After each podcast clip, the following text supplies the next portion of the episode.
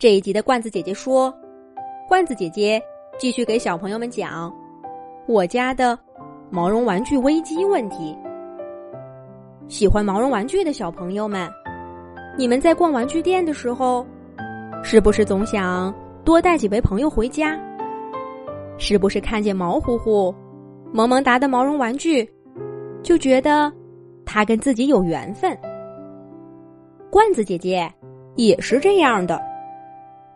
不过，我要告诉你的是，当你的家里到处都是毛绒玩具，那场景简直是个灾难了。有的小朋友要问了：“不对呀，罐子姐姐，上一集你讲的不是只来了六只熊、四匹马、三只猴子、十二只牛，还有二十多只小鸡吗？这些都是娃娃机里的动物。”能有多大？能占多大地方呢？你不知道，这只是个开始。虽然这些家伙来的时候，兔抓抓一口就应承下来，也没问问我的意见，我也并没多在意。可是后来，我家里可以暂时收留毛绒玩具的消息，不知道怎么的就传开了。一波接着一波，从娃娃机里被赶出来，要送去回收站的毛绒玩具，来到我家里找兔抓抓。无论白天黑夜，我家大门儿总是接连不断的被敲响。常常深更半夜，我就被一只毛乎乎的爪子给拎起来，催促我去开门儿。就在刚刚，我迎来了。第一百二十八批来我家里的毛绒玩具，我小小的家变得十分拥挤。一开始，我让这些毛绒玩具住在小卧室，但没过多久，小卧室的门就被挤爆了。我只好把大卧室让给他们，但很快大卧室也不够了，他们迅速占领客厅、飘窗。还有玄关，最后连小卧室的大半儿也给他们占了。现在我家里面留给我的地方，就只剩下厨房、卫生间，还有小卧室里的半张床。喏，现在我就是在这半张床上搭了个纸板儿，在给小朋友们讲故事呢。再这么下去，我看我的家就要变成一个巨大的抓娃娃机了。这些毛绒玩具可不是老老实实的在家待着，我屋子里整天吵吵嚷嚷的。我听了几次，他们翻来覆去的都在讨论该怎么解决人类抓卫生纸不抓毛绒玩具的问题，让大家。重新回到抓娃娃机里去。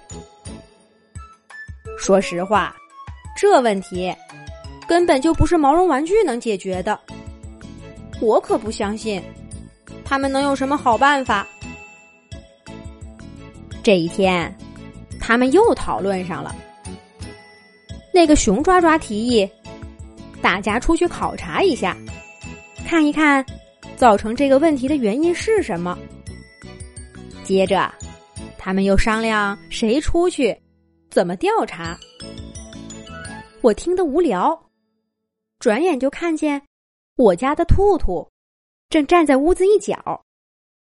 我赶紧冲他摆摆手，轻声说：“兔兔，兔兔，到这儿来，我有事儿跟你说。”家里真是太挤了，我好不容易把兔兔。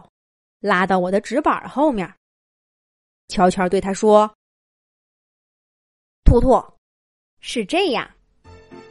以前我想往家里接毛绒玩具的时候，你总是拒绝的，对不对？”兔兔点了点头说：“嗯，没错。那是因为你承诺过我们，没有特别理由，不再接新毛绒玩具回家了。”我也点点头说：“没错，现在这个情况，我也看出来了。家里毛绒玩具太多，的确不是件好事儿。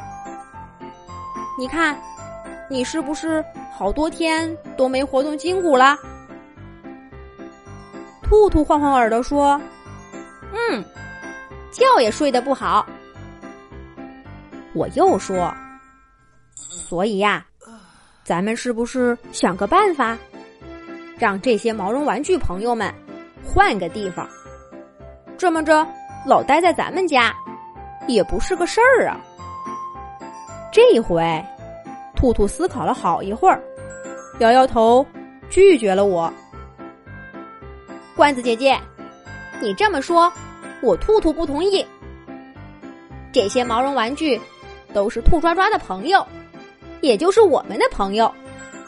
现在他们遇到困难了，我们应该帮助他们。再说，他们也不是永远住在我们家，等他们的问题解决了。就会回娃娃机里去了。我无奈的问道：“你还真相信他们能解决这个问题？”兔兔自信的说：“为什么不相信？你就是不觉得我们毛绒玩具很厉害？不跟你说了，我要去帮他们想办法。”兔兔说着，晃着两只长耳朵，跑回毛绒玩具当中去了。